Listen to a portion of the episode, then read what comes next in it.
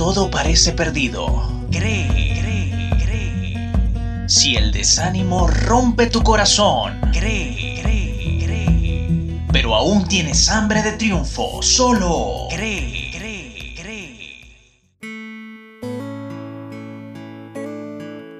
Bienvenido a la edición número 15 de Cree. C de corazón, R de razón, E de entusiasmo y E de esperanza.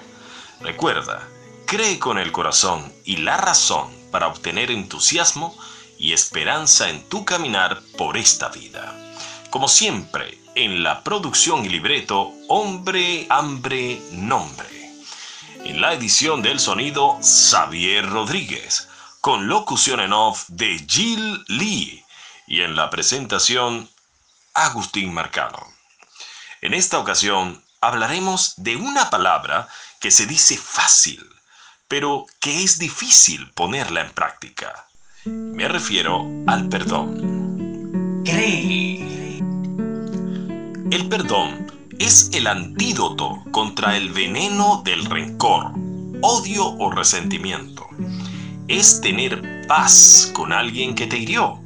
Es sanar el dolor que la herida provocó todos ofendemos y somos ofendidos. Reconocer este hecho nos sitúa en la misma posición. Por lo tanto, en esta vida pedir perdón y perdonar es una regla de convivencia. Perdonar y ser perdonado es un procedimiento que mantiene y conquista amistades. Cuando no existe, es imposible mantener una relación. El perdón real lleva a la reconciliación, la cual es un proceso. Debemos aceptar que todos somos imperfectos y que, de alguna manera, herimos o somos heridos por alguien.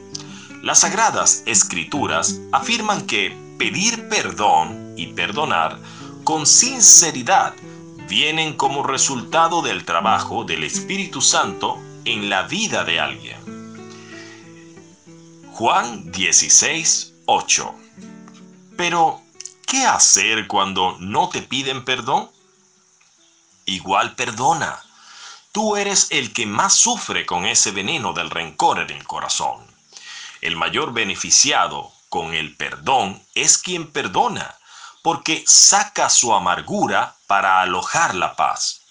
Refresca el alma cuando te liberas del rencor y además te sientes más liviano, pues has dejado una pesada carga. Estos son los pasos necesarios para perdonar. Admite que fuiste herido. Admite que detestas sentirte así. Elige sanar. Busca a Dios en oración y pídele que te ayude a perdonar y a buscar la reconciliación. Si quieres perdonar efectivamente, recuerda que alejar a la persona de tu vida solo demuestra que la herida no fue sanada y todavía duele mucho. ¿Cómo saber si de verdad perdonaste? Si tocas una vieja herida, no sentirás dolor, pero recordarás el incidente. De igual manera, el perdón es recordar el incidente pero no sentir dolor.